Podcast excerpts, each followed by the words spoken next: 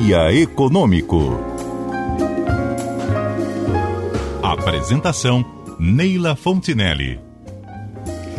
14 horas e 40 minutos. E todas as sextas-feiras nós fazemos parte do Seminário Empreender, que segue em 2021 trazendo muito conteúdo para ajudar você, empreendedor. E você pode acessar seminarioempreender.com.br e ter acesso a todo o conteúdo gratuitamente.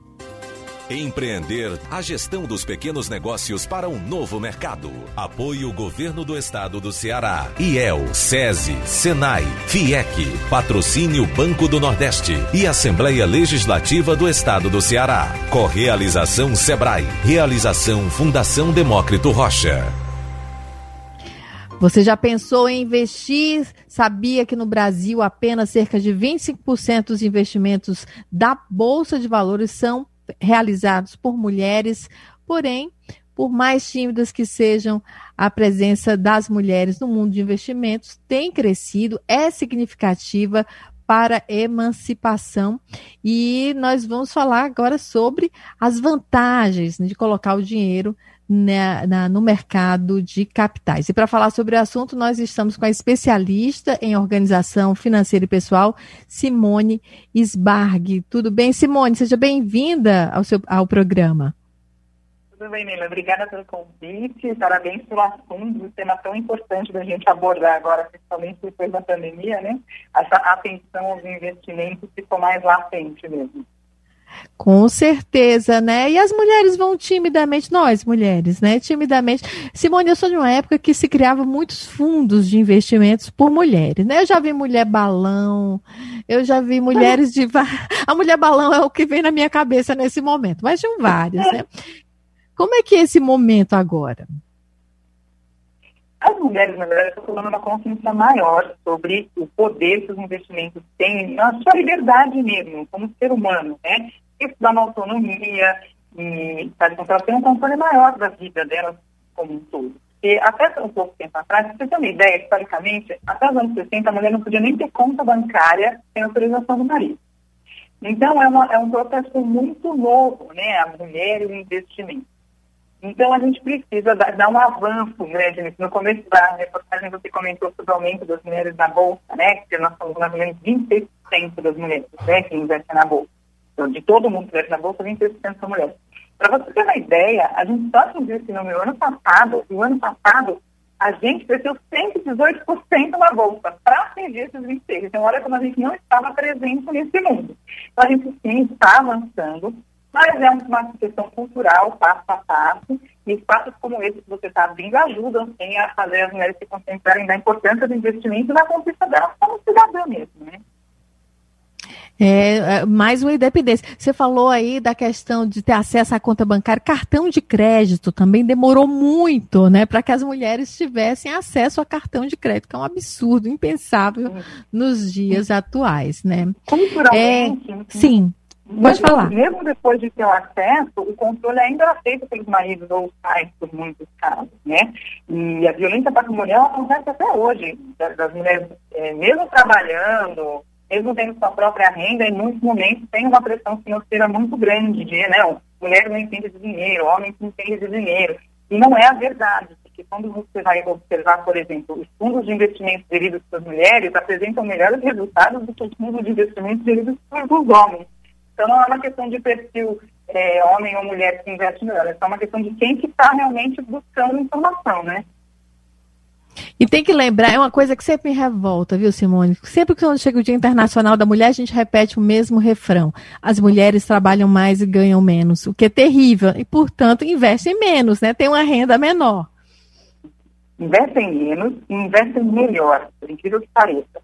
Porque na psicologia econômica, quando se estuda as formas que os homens e as mulheres investem, é completamente diferente. Os homens eles têm uma autoconfiança maior, então eles arriscam mais consequentemente, eles acabam tendo maior perda, porque no mundo dos investimentos, risco e perda, eles andam juntos. Quanto mais você quer buscar mais rendimento, mais risco você tem que correr.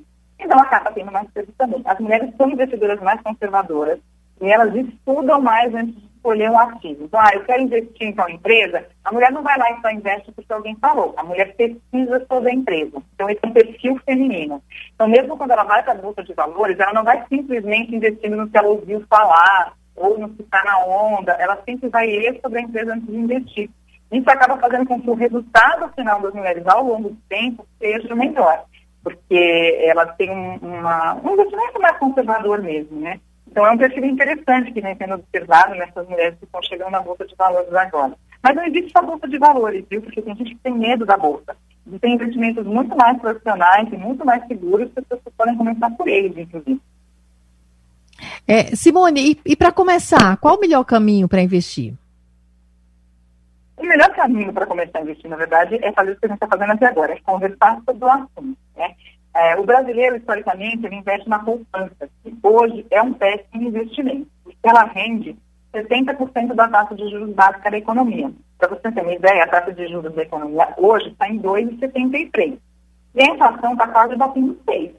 Então, na verdade, está muito abaixo da inflação. Se você deixa o seu dinheiro na poupança, se não rende nem a taxa de juros da economia, você acaba perdendo o valor desse dinheiro. Então, acho que o primeiro ponto é você entender isso. A poupança sim tem o seu papel, mas hoje ela rende muito pouco, perdendo muito para a inflação. Então, você deixar o seu dinheiro lá, acaba fazendo com que ele perca o valor de conta.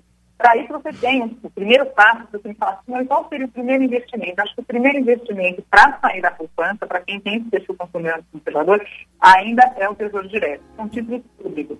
Eles têm a mesma segurança, ou até mais do que a poupança. Tem títulos que você consegue investir a partir de 40 reais, então não precisa de um grande valor para começar a investir.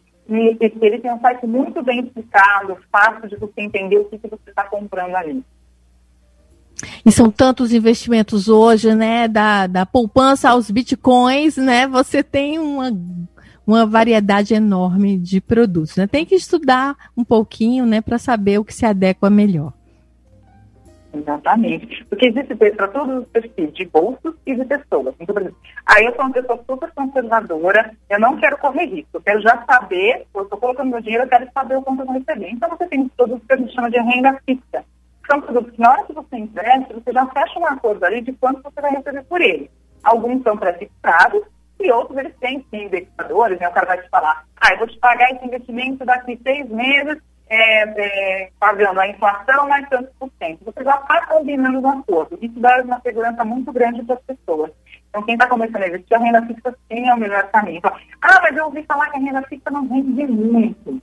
Uma das maiores preocupações que a gente tem para quem está começando é não ficar muito preocupado com essa coisa do rendimento. Porque normalmente atrás do rendimento que as pessoas caem nas pirâmides financeiras e golpes que todo dia vocês da empresa estão divulgando aí cada dia um novo, né? Então, cuidado com o rendimento. É melhor render menos, você saber o que você está fazendo, do que ir atrás do rendimento e você cair numa pirâmide financeira. Muito bem, Simone. Muito obrigada pela entrevista. Imagina, muito obrigada a você. Grande abraço. Nós conversamos com a especialista em finanças, Simone Sbarg. Muito obrigada, Simone. E lembrando que o Empreender tem ainda muito mais conteúdo. É só acessar seminarioempreender.com.br e saber mais é, para organizar suas finanças. São 14 horas e 48 minutos.